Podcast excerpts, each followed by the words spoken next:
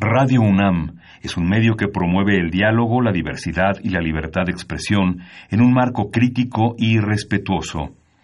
Los comentarios expresados a lo largo de su programación reflejan la opinión de quien los emite, mas no de la radiodifusora. Momento económico. Radio UNAM y el Instituto de Investigaciones Económicas presenta Momento Económico. Un espacio para charlar sobre temas económicos que le interesan a usted. Acompáñenos.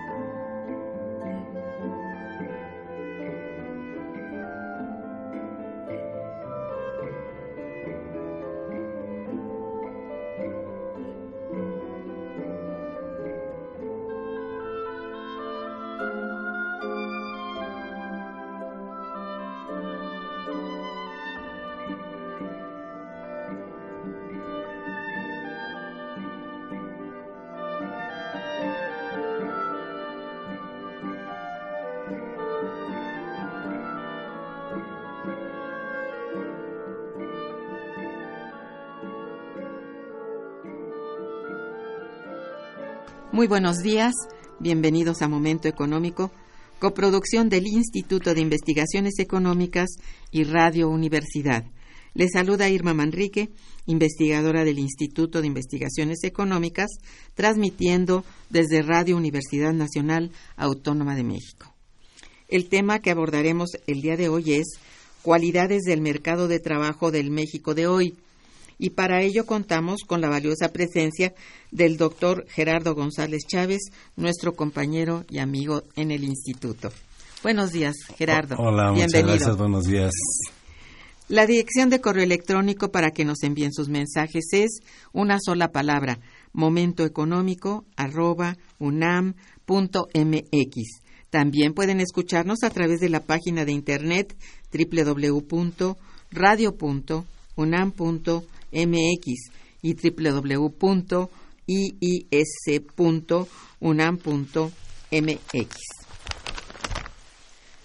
De nuestro invitado. Gerardo González Chávez es doctor en Economía, maestro en Ciencia Política y licenciado en Economía por la UNAM, pertenece al Sistema Nacional de Investigadores de CONACIT, es investigador titular en el Instituto de Investigaciones Económicas, adscrito a la Unidad de Economía del Trabajo y la Tecnología, de la cual es su representante. Sus líneas de investigación son Estado, salarios, inflación, condiciones de vida, desarrollo industrial, productividad, innovación, empleo y desempleo y marginación. Inmigración, perdón. Es autor individual de más de seis libros coautor o coordinador de más de otros 11 libros.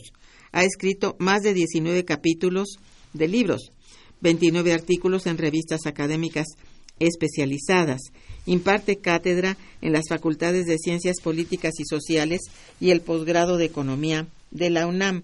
Su libro más reciente es Mi Pymes, Cadenas de Valor y la Reestructuración Internacional del Capital y el Trabajo. Bien, el mercado de trabajo en México ha sido uno de los temas de estudio del doctor Gerardo González, nuestro invitado del día de hoy. La manera en cómo aborda este tema de gran interés para la sociedad mexicana es lo que hace de su investigación un estudio de frontera. De forma muy concreta y atinada, atribuye el comportamiento del mercado de trabajo de nuestro país primero que todo al proceso mundial de acumulación donde la apertura económica es una variable fundamental y que éste a su vez es un fenómeno derivado de dicho proceso, como lo son las tendencias del crecimiento poblacional, la movilidad laboral, el aumento de las mujeres en el mercado de trabajo y los cambios estructurales por la innovación tecnológica y el crecimiento económico. Dicho lo anterior y para dar inicio a nuestro programa del día de hoy, pido al doctor nos dé alguna reflexión acerca de cuál es la dinámica del mercado de trabajo del México actual. Muchas gracias, Irma. El análisis del ya el, el, concepto de mercado de trabajo ya implica tener cierta concepción teórica al respecto, ¿no? Sí. En este caso estamos hablando de que se enfrentan dos, eh, dirían los sociólogos, dos actores. Por un lado, aquel que tiene el capital y que quiere contratar a alguien para laborar y aquel que lo único que tiene es su fuerza de trabajo y que desea ser contratado pues para poder obtener un ingreso que le permita este sobrevivir él y su familia. De tal manera que en este contexto del mercado capitalista, pues se enfrentan estos dos actores y, eh, digamos, llegan a un contrato en el cual este, se establecen las condiciones eh, de trabajo y la forma de organización del trabajo. Entonces, en México, eh, hablamos de la acumulación, se ha ido modificando a lo largo del proceso capitalista, siglo XIX-XX, en donde este, los trabajadores eh, han estado también como, digamos, dependiendo de la, de la forma en que el Estado ha desarrollado este proceso de acumulación. Entonces hablamos, por ejemplo, de una primera etapa que viene desde la Revolución Mexicana hasta mediados de los eh, ochentas, en donde la participación del Estado es muy importante. Eh, el Estado participa en múltiples empresas, eh, sobre todo porque tenían, tenían una política que era de, se habla del keynesianismo, en el sentido de generar eh, demanda efectiva, y para ello el Estado se convierte en el principal generador de empleos, en el principal, este, digamos, ente que va a desarrollar, al desarrollar muchas funciones, pues va a desarrollar mucho empleo. Y sobre todo en áreas estratégicas como el sector energético eh, y la siderurgia, eh, fertilizantes, etcétera. Entonces el Estado empieza a participar en, en muchas actividades, llega a, a controlar 1.155 empresas y de todo tipo, ¿no? Entonces, esto es lo que le da una fortaleza importante al, al Estado en el sentido de que eh, establece las condiciones para un desarrollo capitalista que eh, se planteó desde el, en particular de la crisis del 29-33 del siglo XX, se planteó la necesidad de eh, ser este generador de empleos. Estos eh, empleos se generan en condiciones de lo que en un momento se llamó en una especie de jaula de hierro, en donde se protege al trabajador en el sentido de que se le dan eh, condiciones de reproducción adecuadas porque pues va a este eh, la fuerza de trabajo se ve como una mercancía que es necesario preservar y conservar. Y entonces surgen muchos este, instrumentos de abaratar los costos laborales y entre ellos está precisamente la creación de la seguridad social, por ejemplo, el, el IMSS, el Seguro Social, u otros instrumentos como es la proporcionar vivienda, el FONACOT, Infonavit, que eh, paulatinamente van surgiendo a la digamos a la, a la par de la participación del Estado en la economía. Este proceso se da, se habla del milagro mexicano, con eh, altas tasas de crecimiento económico eh, del 6, del 8%, ¿no? En la industria se habla hasta del 11, 12%, lo cual manifestaba un, éxito en la acumulación de capital. Cierto. ¿No? durante este largo proceso. Eh, se abre la, la, a nuestro país a la inversión extranjera directa, que es algo importante porque eh, pues se dan todas las condiciones, pero para que se establezcan aquí y puedan generar eh, riqueza a nivel nacional. Este modelo empieza a tener graves problemas, en particular porque el Estado empieza como a endeudarse, empieza a generar este recursos eh, que a través de la emisión monetaria, por ejemplo, va metiendo al Estado en profundas eh, este, diferencias entre los ingresos y los gastos y se va endeudando el país junto con el endeudamiento indirecto que es la generación de billetes y monedas que no tienen ninguna ninguna sustentación real. Entonces se habla de un estado obeso, se habla de un estado eh, este poco productivo, ¿no? Y entonces, eh, y, en, y en términos mundiales también se empieza a hablar de la necesidad de cambiar ese Estado benefactor que venía desde la Segunda Guerra Mundial y que ya en el caso de Estados Unidos y el caso de Inglaterra ya se había planteado la necesidad de transformar el patrón de acumulación hacia un modelo liberal o neoliberal. Entonces se establece en Estados Unidos, se establece en, en Inglaterra y en América Latina, con el golpe de Estado en 1973 de Salvador Allende, se establece la primera, el primer, los primeros elementos del nuevo modelo de acumulación que es el neoliberal.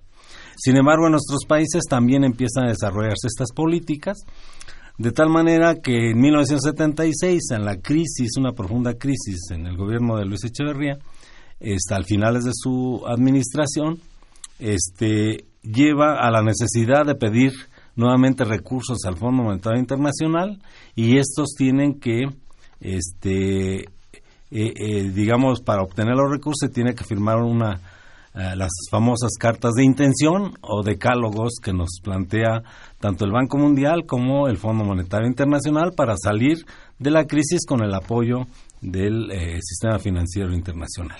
Entonces ahí es cuando se firma la primera carta y dentro de esos elementos, un elemento fundamental, como los salarios habían recuperado su poder adquisitivo, que habían caído a menos del 50% por la crisis del 29-33 y que se ha recuperado entre 1940 y 1950 y que alcanzaron su máximo nivel en 1976, con la crisis de inmediato se establece la o plantea la necesidad dentro del decálogo, la necesidad de controlar los salarios porque los salarios habían crecido más que la productividad. Entonces se habla de establecer los topes, los famosos topes salariales. Y es ahí cuando encontramos ya los primeros indicios de lo que va a ser el neoliberalismo que se, digamos, se pospondría hasta después del gobierno de López Portillo, porque llegaron los recursos petroleros y llegaron los eh, créditos muy bajos, etcétera, que permitieron mantener esa política de desarrollo industrial nacional y de fortalecimiento de las empresas eh, llamadas estratégicas, ¿no? Sí. Entonces, este periodo, eh, decíamos, se prolonga en el caso de México hasta mediados de los ochentas, cuando eh, llega el llamado grupo este tecnócrata, encabezado por el, digamos, el nuevo presidente, que era este Miguel de la Madrid Hurtado. A partir de ahí se habla esto que hablamos de la reestructuración del capital y la reestructuración de la producción. ¿Qué, es, ¿Qué significaba esto? Pues que el Estado iba a dejar de subsidiar y a dejar de, de, intervenir, en las empresas que no fueran productivas, que, no, que, que, que, estuvieran trabajando en números rojos. De tal manera que se empieza a aplicar esa política de reestructuración, cancelación, etcétera, y de las 1.155 empresas que tomó el gobierno Miguel de la Madrid, al culminar su administración, pues quedó aproximadamente la mitad.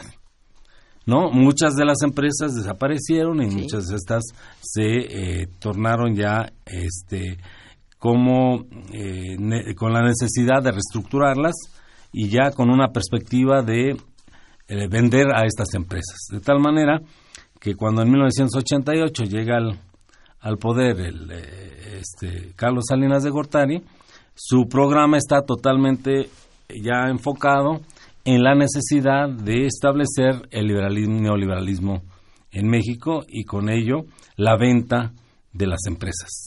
Y, es ahí cuando se da la privatización de las grandes empresas que en ese momento se llamaban incluso estratégicas, incluyendo a, las energéticas, aunque eso no tendría culminación hasta el gobierno de Peña Nieto con, la reforma energética. Pero ahí quedaron la mayoría de las empresas, tanto en el orden comercial, con Azupo desaparece, este, las empresas cirúrgicas se, se privatizan, etcétera, etcétera. Entonces ahí es donde podemos hablar del corte y hablamos ahora del mercado en este sistema neoliberal, por lo cual este, las posibilidades primero de crecimiento económico se disminuyen sí. y con ello el empleo. Es decir, el mercado de trabajo también se, contrae. sí, hay una contracción, pues porque ya porque la, inversión privada que se esperaba iba a ser mucha, sí. pues ni es mucha, ¿no?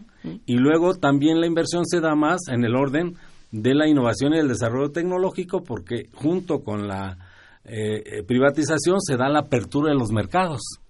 Y entonces las empresas nacionales para poder competir pues tienen que reestructurar su producción y eso implica disminución de trabajadores al contrario de la política estatal que era generación de empleos. Así es.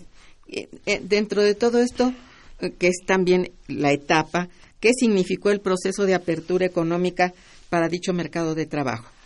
Aquí es donde decimos es un golpe muy fuerte, ¿no? Eh, no solo para las micro, pequeñas y más empresas, sino también para las grandes. Empresas, por ejemplo, como Telefunken o este, o, mm, bueno, hay de las grandes empresas, ¿no? Este, que quiebran. O sea, se da la apertura, eh, las mm, digamos los procesos de producción están obsoletos, son máquinas que tienen 40, 50 años, entonces no pueden competir con las con la con la apertura con las empresas que vienen eh, a través de la apertura económica, aunque hay una cierta protección, de todas maneras no pueden competir. Entonces en este momento se habla de este muchísimas eh, empresas que quiebran, ¿no? Y cuando se plantea, por ejemplo, que la privatización también significó la disminución del número de trabajadores por empresa, se, en aquel momento se le planteaba a Pedro Aspe que pues que se iba a generar mucho desempleo, se hablaba de que cerca de 250 mil trabajadores por el cierre de alguna de las grandes empresas, no el cierre, sino la, la reestructuración, el caso de la siderúrgica, que pasa de 24 mil trabajadores a 10 mil, el caso de Altos Hornos, pues significó 14 mil o 15 mil trabajadores que, eh, de, que, sostenían esta zona económica, en el caso de Monclova, Coahuila. Entonces esto impactó directamente al empleo, al consumo, etcétera. Y cuando se planteó esta eh, necesidad de crear empleos, se decía, pues es el, el mercado tiene que generarlos. Oye, pero el, el, desempleo generado por este proceso ha sido de 250 mil empleos o desempleados. Eh, es un costo del programa, pero este en el largo plazo, en el mediano y largo plazo, tenderá a ajustarse, lo cual no resultó así y entonces se ha ido acumulando y se ha ido precarizando el mercado de trabajo. Entonces hay una, por ejemplo, del 2000 para acá, hay casi, casi se duplica eh, el, el, desempleo abierto al pasar del 2, ¿no? Y creyendo esta cifra del 3.6 de la, del último trimestre, bueno, de todas maneras estamos hablando casi de un incremento del desempleo con respecto al 2000 de cerca de el 80% del desempleo. Pero es desempleo abierto. Y luego teníamos al otro, al encubierto, a los, a los que ni estudian ni trabajan, que pasó también del 2000 a 3.800.000 al 2018 a cerca de 7 millones de desempleados. Ah, Perdón, de, de, jóvenes que ni estudian ni trabajan. De los ninis. De los ninis. Entonces, ahí está una reserva.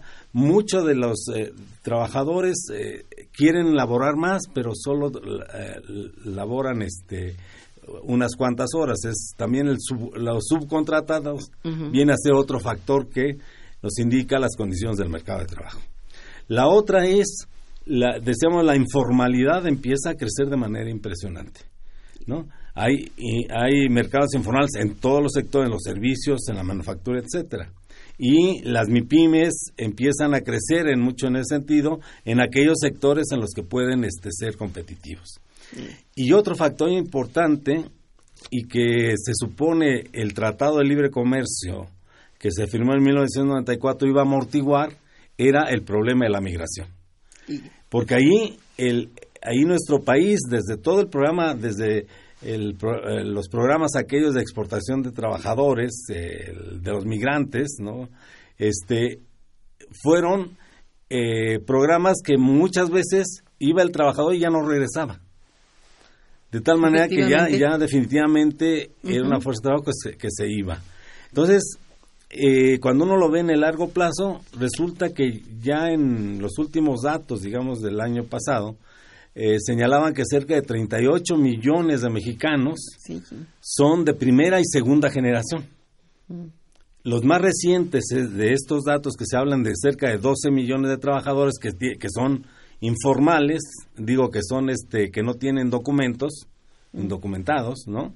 Y que son a los que ahora se le están enfrentando con las nuevas políticas de pues migratorias. Mm. Entonces, ahí hay, en este sentido, es que hablamos de un deterioro del mercado de trabajo porque crece el desempleo, crece poco el empleo formal, se incrementa mucho el informal, es decir, con características de precariedad, y la migración se incrementa de manera impresionante, de tal manera que ya el, alrededor del 10% de la población ha migrado, sobre todo a Estados Unidos.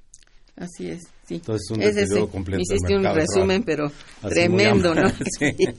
Bueno, de acuerdo con tu investigación, el ritmo de la expansión demográfica ha propiciado desequilibrios en nuestro mercado de trabajo.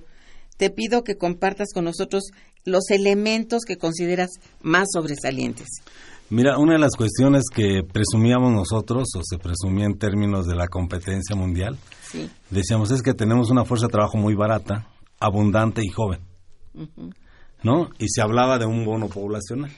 Sí. Entonces, ese bono poblacional se había generado porque habíamos tenido tasas de natalidad muy altas. Incluso se hablaba de seis hijos por este por familia. Bueno, eh, se empiezan a establecer en los ochentas una serie de políticas de control de la natalidad, de conciencia para no tener tantos eh, hijos, etcétera, que da un relativo éxito, ¿no? Pero que al mismo tiempo va, va reduciendo la oferta eh, de, de, de, trabajadores jóvenes, ¿no? Y si a eso le agregamos esta migración, porque los, los, los que emigran son precisamente los jóvenes que eh, se ubican en edades que van de los 15 a los 44 años, con lo cual estamos perdiendo el bono poblacional de tal manera que ya representan en estos días el 10% de la, de la población. ¿no? Y si lo vemos en términos de lo, de lo global, ya alrededor de 38 millones de mexicanos de primera y segunda generación se encuentran en los Estados Unidos. Bien, vamos a hacer una breve pausa y regresaremos. Quédense con nosotros. Está escuchando Momento Económico.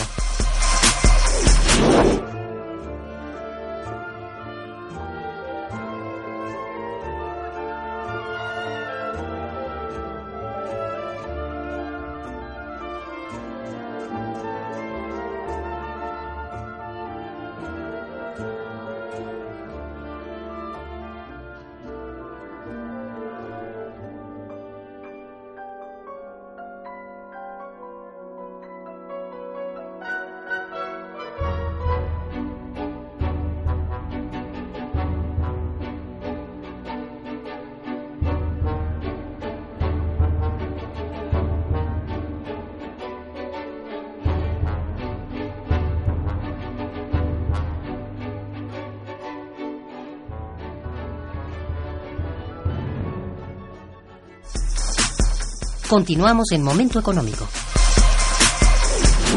¿Por qué razón en nuestro país es cada vez más complicado para los trabajadores incorporarse a un puesto de trabajo o ser parte de la población económicamente activa ocupada, o PEA?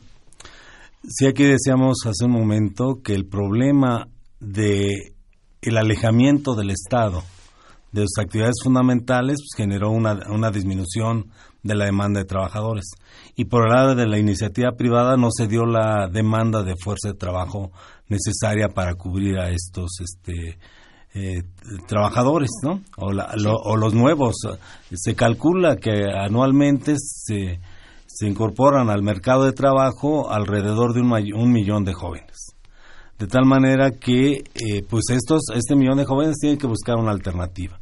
Entonces, una de ellas ha sido, como decíamos, pues el buscar empleo hasta cierto momento, buscar un trabajo que no encuentran y pues deciden abandonar el, no entonces se incrementa el número de trabajadores que no no estudian ni trabajan y se incrementa también el, el, índice de desempleo abierto, es decir, los que siguen buscando trabajo, casi casi se duplica. ¿no? En la crisis del 2009, por ejemplo, eh, alcanzó el, el, el, desempleo abierto el 6%, cuando en el 2000 había sido del 2%. Entonces, actualmente se habla de que es 3.8, lo que significa que con respecto al 2000, pues se ha casi duplicado el, el número de de trabajadores que buscan empleo pero no lo encuentran. Entonces ahí está ese deterioro. Se ha incrementado muchísimo a partir de 1994 la migración. Sí. Llegó en algún momento a representar eh, cerca de 575 mil eh, trabajadores este, migrantes que, es, que se iban a Estados Unidos y que permanecían porque hay muchos que entran y los sacan, etcétera, ¿no? Y últimamente pues, se ha disminuido muchísimo, aunque la migración legal se ha mantenido, que eso es lo, lo, lo interesante, ¿no? Quiere decir que hay una migración legal que requieren en el caso de Estados Unidos y que es altamente calificada. Esa es una cuestión muy importante porque se ha prácticamente duplicado el número de trabajadores eh, este, legales con una calificación mayor a la, a la preparatoria. Entonces hay una fuga de cerebros, porque también estamos hablando, por ejemplo, de los estudiantes que van a hacer sus maestrías, sus doctorados, y que ya no regresan. El CONACIT habla de cerca del 70, el 80%, que también es una migración eh, de, de, jóvenes que pues, se quedan laborando en alguna actividad. Y los que regresan, pues muchas veces porque no tienen otra, ¿no? Porque no hay alternativas nacionales. Eh, bueno, hay una cosa las políticas demográficas instrumentadas en los años 80 y el aumento de la esperanza de vida, ¿qué efectos han tenido en la reconfiguración del mercado de trabajo? Aquí es un elemento muy importante. Uh -huh. En el caso de los países desarrollados, hablamos de Estados Unidos, hablamos, por ejemplo, de España, ¿no? Este, su tasa de natalidad es, eh, en el caso de Estados Unidos, de 1.2. O sea, no baja. tiene capacidad de este, renovar a sus, al, al, papá y a la mamá. Exacto. De tal manera que es una, una población que va envejeciendo sí. y cada vez mm, tiene menos eh, personas que eh, puedan ocupar y puedan sostener a, la, a, a, la al, pues, a los adultos, a los papás. Uh -huh. eh, en el caso nuestro, decíamos, se, se ha reducido y actualmente ya también estamos teniendo esos problemas porque sí, ya es no? eh, también el 2%. Uh -huh. incluso en un, algún dato por ahí que decía la es, Comisión Nacional de Población, es, eh, decía que era ya de menor al 2%. ¿Eso que implica? Que ya en tiempo de, de largo plazo ya va a ser difícil que tengamos al papá y a la mamá sustituidos por los hijos. Entonces, eso es lo que impacta directamente. Decíamos, nosotros todavía tenemos en la, en la pirámide poblacional, eh, todavía tenemos esa forma eh, como de pico. Todavía aunque, de pirámide, aunque, sí, más, aunque ya, más chata. Ya más chata y más gorda en, en el, más, más ensanchada en, en el centro, en la, porque ya están ahí, ya estamos ahí los de 40, 60, 70, etc. Uh -huh. Y eso tiende a incrementarse. Tan es así que casi eh, anualmente eh, o en un periodo cada vez más corto se duplica el número de jubilados y pensionados. Sí, Entonces sí. quiere decir que nuestra población también tiende a envejecerse y a, a más tardar en el 2050, pues ya la, esa proporción va a ser mucho más elevada que la de los jóvenes que puedan incorporarse. Sí. E, en, en términos concretos y explicado todo lo anterior, ¿cuáles son las cualidades, cualidades del mercado de trabajo de México de hoy a tu modo de ver? Bueno, en, en términos, digamos, de, de, desde la perspectiva del capital, pues una cualidad esencial es que nuestro país ofrece una fuerza de trabajo, decíamos, joven. Y barata. Barata y calificada. Uh -huh. Sí. Y Esa es la perspectiva esto, del capital. Últimamente muy calificada ya en relación con otros tiempos, ¿no? Otros, uh -huh. ¿no? Y en, en, términos de los salarios, pues, salarios muy bajos, ¿no? pero desde la perspectiva de la población, pues es que es una precarización del mercado de trabajo. Entonces encuentras eh, aumento del desempleo, escaso crecimiento del empleo formal, eh, un crecimiento muy acelerado de la informalidad y la migración, aunque ha, disminuido un poco, eh, se, ha, se ha mantenido y esto implica la este, salida de fuerza de trabajo calificada y el no retorno. Porque muchas veces lo que sucede con estos eh, trabajadores es lo que decíamos hace un momento, ya se quedan como definitivamente eh, como parte de la población norteamericana de origen mexicano, en donde ya incluso se han integrado las familias completas o aquellas familias que dejaron hace 15 o 20 años, pues ya, eh, ya murió el padre, murió la madre, murieron los abuelos, etcétera, y ya ellos dejan de tener esa relación, incluso pues ya no tienen necesidad de mandar eh, remesas, pues porque ya no hay quien, quien las reciba. Ese es un fenómeno, ¿eh? Y, y bueno, ¿qué ha significado en, en todo caso la migración en sí de México a Estados Unidos para nuestro mercado de trabajo? Mira, en, yo, yo en, en el libro este que, que presentamos el año pasado, que es el mercado de trabajo en México, hay un apartado precisamente de los efectos de la migración, tanto en el país emisor como en el país receptor. Entonces, el, el, el país emisor lo que hace es perder su bono poblacional, pierde su población, ¿no? Este, pero da la posibilidad de obtener recursos para sacar a la pobreza y pobreza extrema de nuestros países, ¿no? Y este, el cuanto al país receptor, primero se, apropia de una fuerza de trabajo formada. ustedes piensen cuánto cuesta formar a un joven con nivel preparatoria para ver el promedio de los de los 9, 12 años que este eh, en donde se ubican los migrantes ¿no? de, de las últimas de los últimos años. Entonces es un esfuerzo que hace el Estado para calificar esa fuerza de trabajo, pero que no puede ser este, ocupada en, nuestro país y va a migrar. Entonces hay una modificación en el ámbito familiar nacional y hay una modificación en el ámbito a donde llegan. Y si, y si llegan en condiciones de, de informalidad o de condiciones de, eh, digamos, sin papeles o sin documentos, entonces las condiciones en que viven de eterna angustia, de qué va a pasar si, si se aprueba tal ley y se vuelve más rígida, como es el caso de nuestros días, en donde separan a los padres de los hijos. Así es. ¿No? ¿Por qué? Porque nacieron los hijos allá, pero los padres son indocumentados. Entonces, son estas situaciones que destruyen familias, ¿no? y este y, destruyen en este caso esta relación con México. Y por otro lado, también en el caso de Estados Unidos, por ejemplo, en California, una gran cantidad, una, se hablaba del 30-35% de la población es de origen mexicano. O sea, esos 38 millones de mexicanos que están allá y que tienen de alguna manera cierta influencia pues para estos programas y demás que tienden también a mejorar las condiciones de vida de los migrantes. Vamos a un puente musical y regresaremos. Está escuchando Momento Económico por Radio UNAM.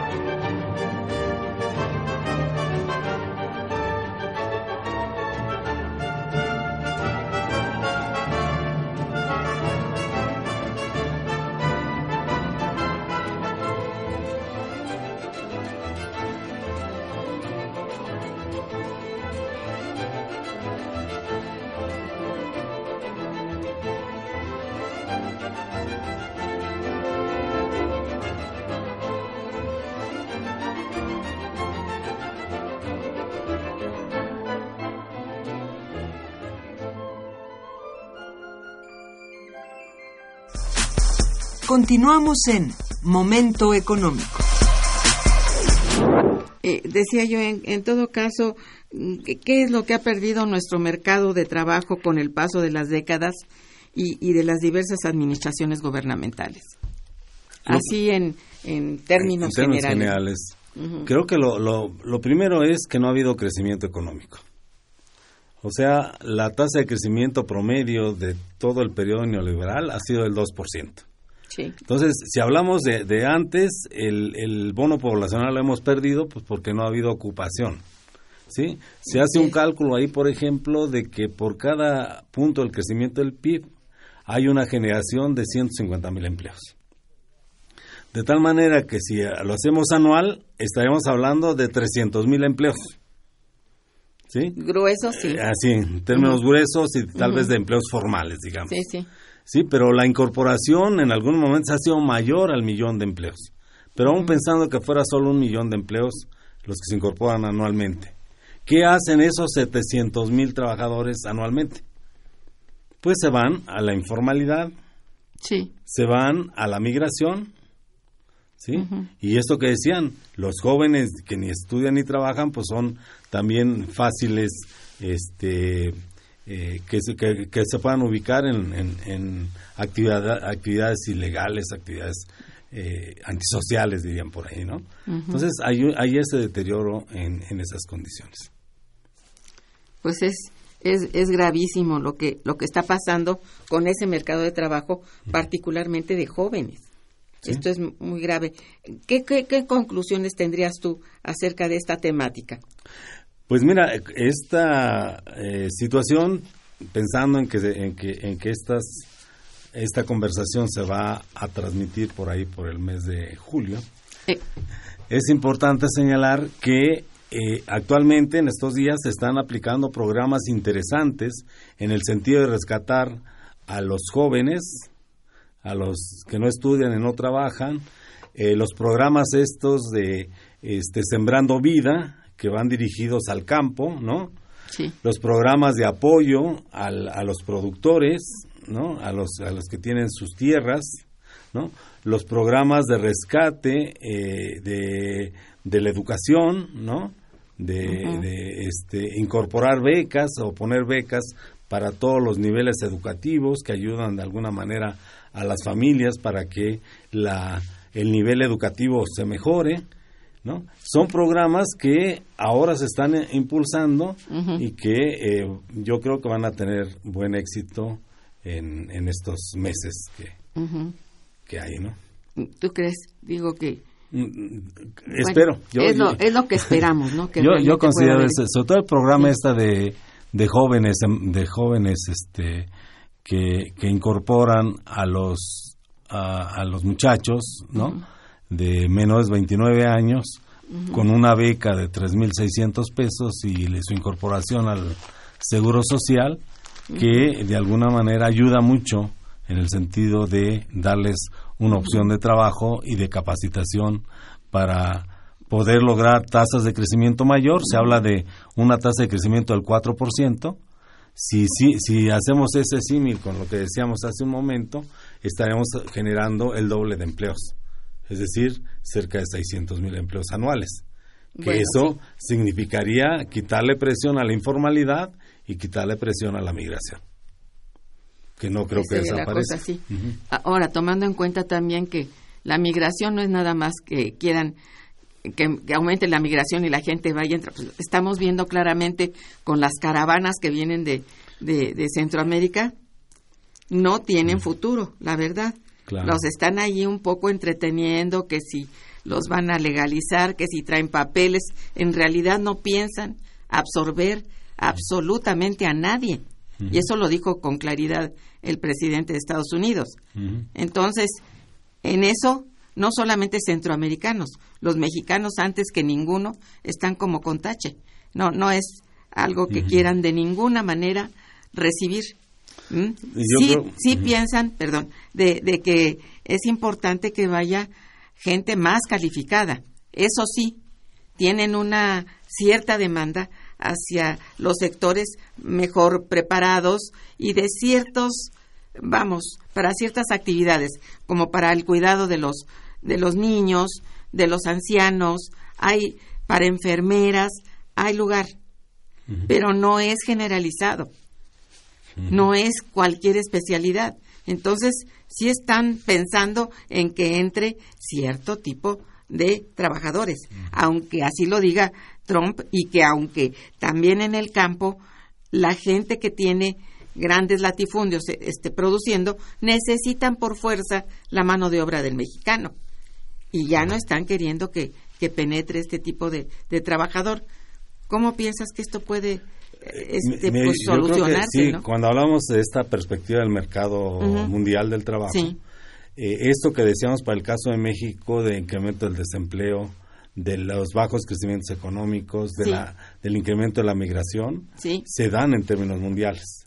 ¿no? Las grandes flujos, ¿no? Sobre todo del sur al, al, norte, eh, los flujos de África hacia Europa, etcétera.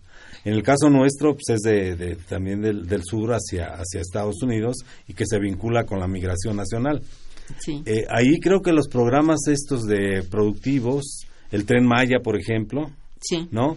Lo de las refinerías o la refinería que ya se está eh, bueno, que está programada, es decir, actividades productivas, lo de la producción de fertilizantes, etcétera, que se habían abandonado, son excelentes también formas de trabajo productivo que generan empleos permanentes, ¿no? Con las nuevas tecnologías, lo que se quiera, pero que van a generar empleos de manera escalonada, ¿no?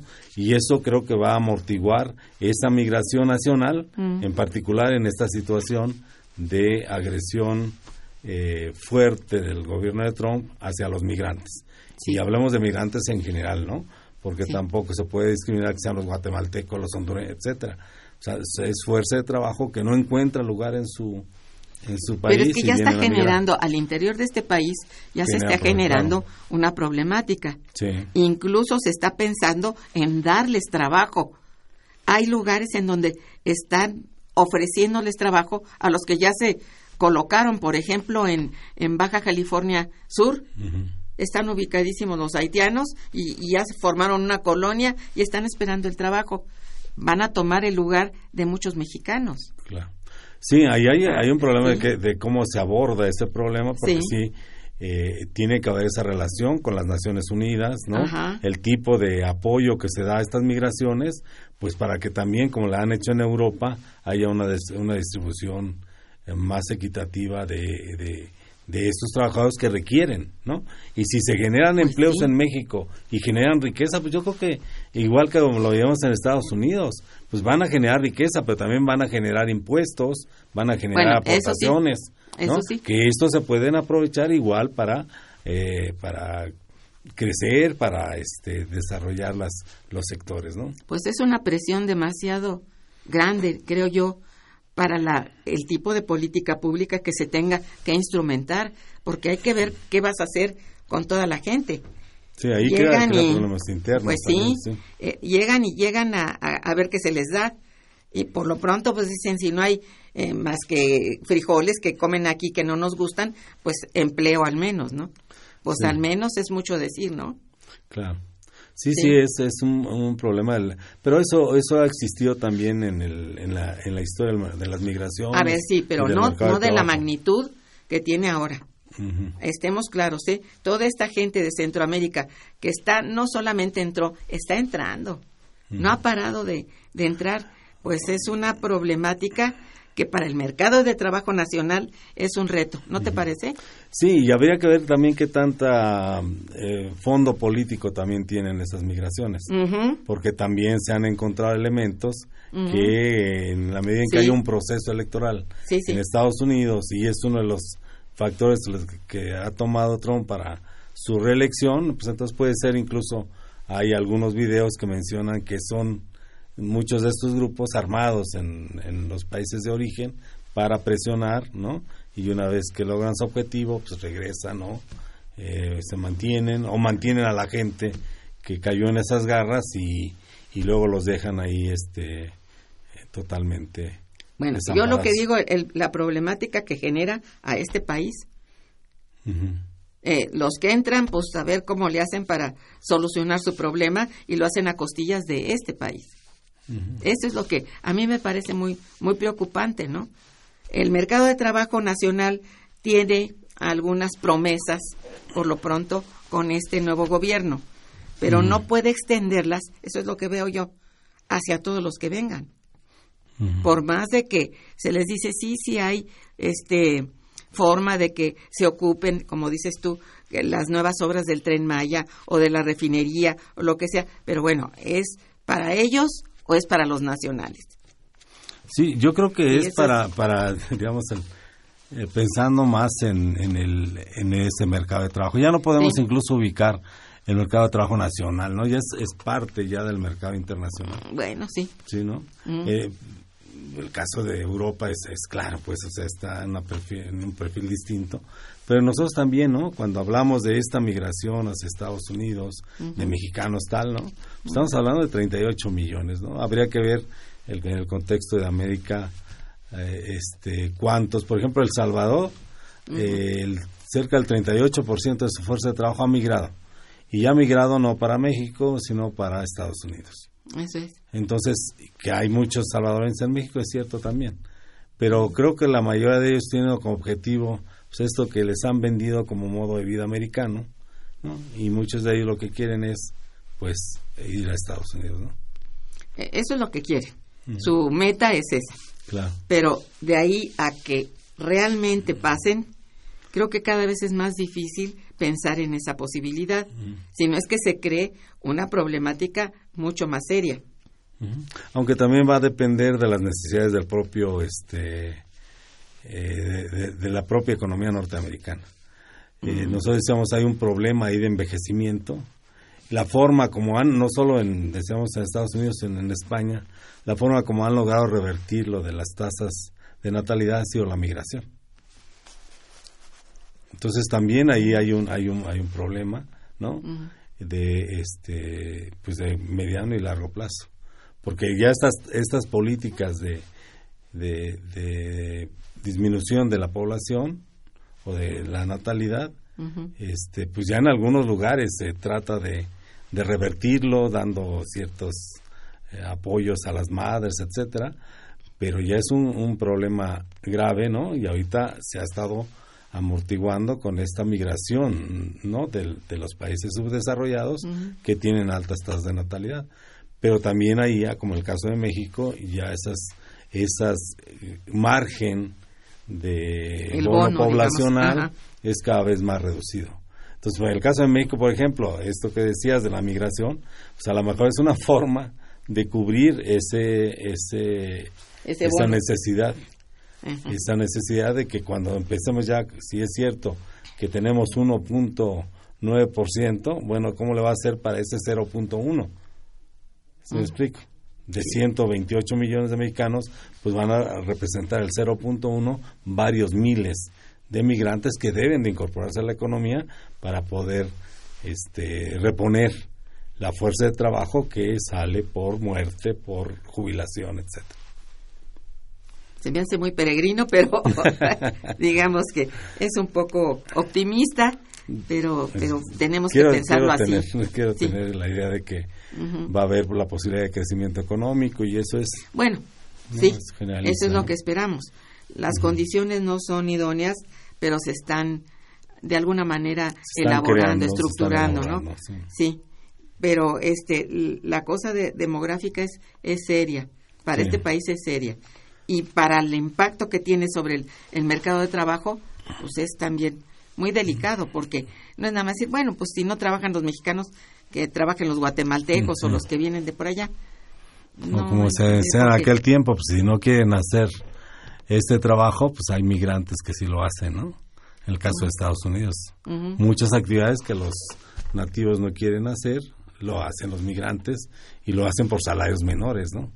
Entonces de ahí la Bueno, necesidad de mantener sí. este, una fuerza de trabajo controlada vía la no Ojalá regularización este, Ujú. documental, digamos. Bien, vamos a un puente y regresamos. Está escuchando Momento Económico.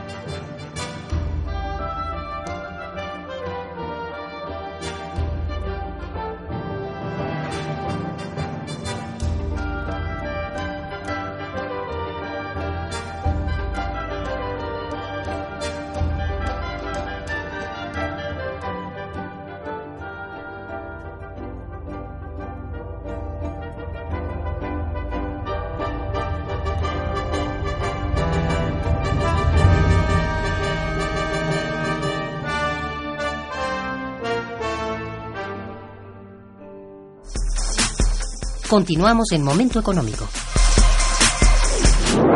Muy bien, con la eh, condición que guarda eh, en este momento la fecha de elecciones de los Estados Unidos.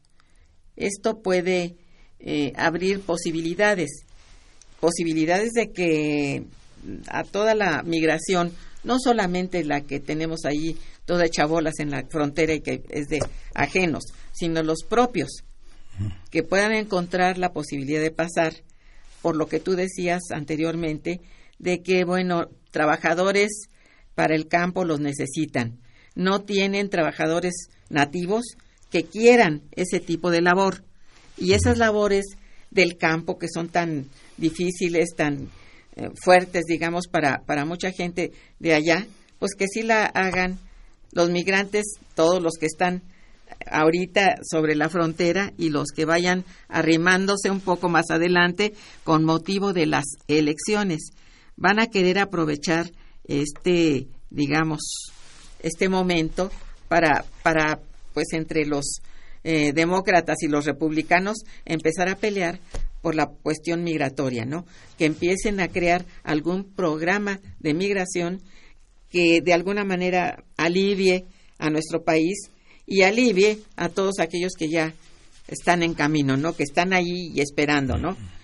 Pero para el mercado de trabajo, volvemos al mercado de trabajo. El mercado de trabajo en México puede tener algún eh, alivio en el sentido también de que si ya no tenemos el bono demográfico completo como es es probable que sea, quizás se complete con también gente que está dispuesta a trabajar, a laborar, gente de fuera. Y que también, bueno, algunos jóvenes decidan finalmente hacer, hacer parte de, del mercado de trabajo, ¿no? Ser trabajadores, ¿no? No solamente, pues dicen, bueno, entrar a estudiar para tener una beca. No solamente es esto, ¿no? Porque no es tan fácil. La beca de inicio que está proponiendo el presidente de México no es para que estudien, no, es, bueno, la, el, eh, hay otras becas que sí son para estudiar.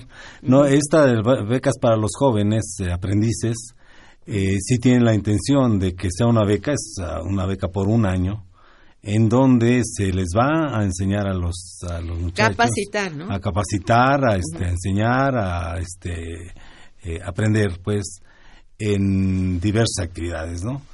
Eh, creo que esa posibilidad se, se, establece ahora y creo que puede ser exitosa si se le da ese, ese seguimiento de no solo pensar en, en que se acabó la beca y se acabó el programa. Yo creo que una culminación del programa sería que estos jóvenes fueran contratados por las personas que, que haya un compromiso, un compromiso de eso, de, de, de, ocupación. Eso, eso es eh, interesante en ese sentido. Lo que no debemos de perder de vista es que esto de la migración, hay, hay, que, hay que ver que el presidente de Estados Unidos sigue, insistiendo en la necesidad del muro, en la necesidad de los recursos para crear un muro, cada vez, dice él, muy potente para evitar la, las migraciones. No es la solución, creo, desde mi perspectiva, pero ah, eso creo que es lo que va a, este, a incentivar esta eh, incluso formación de grupos cada vez más grandes, contenidos en la frontera, que le pueden causar a México todos esos problemas que ha señalado. yo decía hace rato, sí. ¿Sí? Y que entonces eh, los propios eh, mexicanos se volteen en contra de los migrantes este, de, América del Sur, ¿no? Entonces ahí es, sí es un problema difícil. Creo que no, creo que se va a mantener porque es una de las principales este, promesas de campaña ¿no? Y de las posibilidades de su, reelección, pues dependen mucho de esos factores.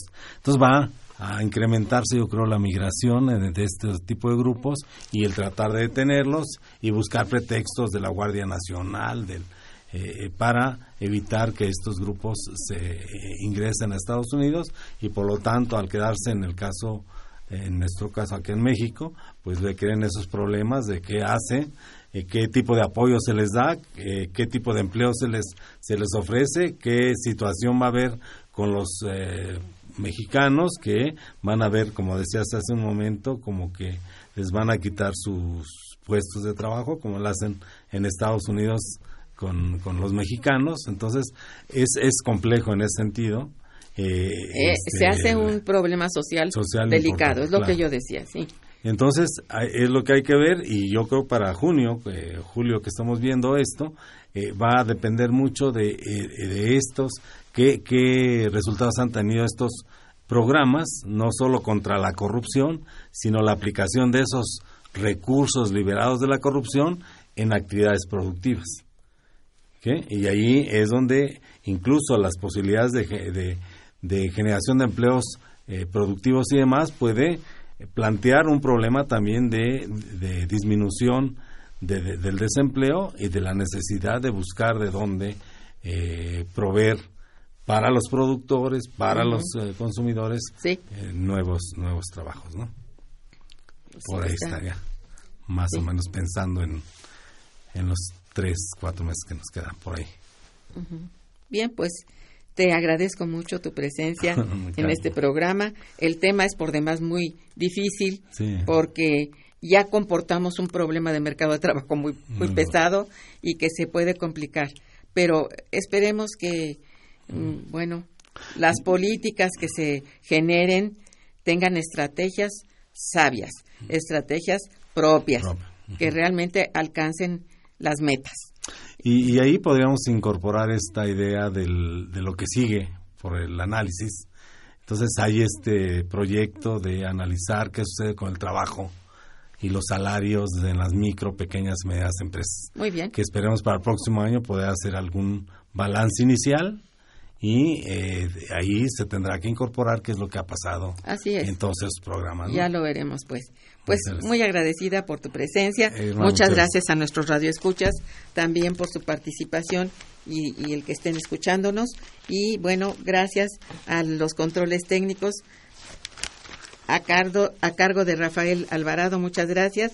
De la producción a cargo de Santiago Hernández y Araceli Martínez. Irma Manrique, quien conduce y coordina les desea muy buen día y mejor fin de semana. Gracias. Momento económico. Radio UNAM y el Instituto de Investigaciones Económicas presentó Momento económico.